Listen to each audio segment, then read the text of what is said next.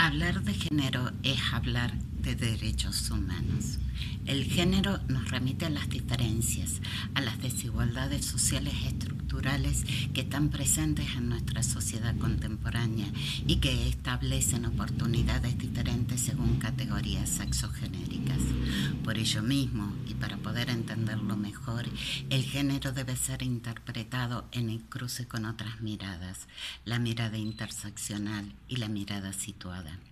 Las oportunidades de acceder a derechos por parte de mujeres y diversidades sexuales también están definidas por posiciones socioeconómicas, por razones de raza y o etnias y contextos socioambientales en los cuales desarrollan sus vidas, sus actividades, sus proyectos, sus sueños.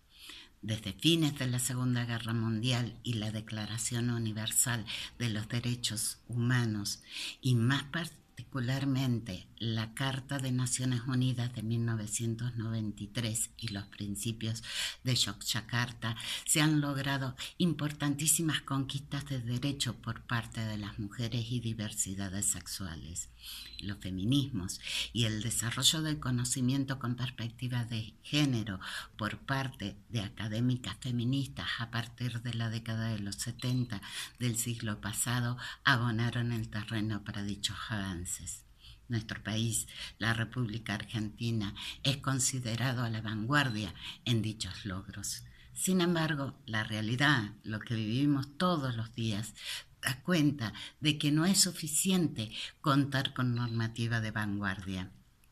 Hay que desarrollar políticas de género para ampliar las posibilidades de vivir y vivir íntegramente esos derechos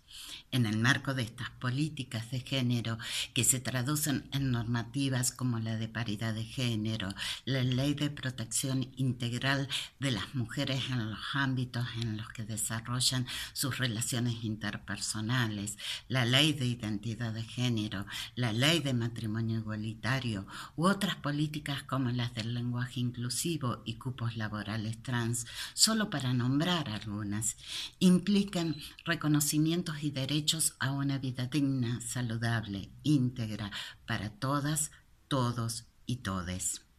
Como sostiene Mónica Navarro, estamos hablando de ciudadanía.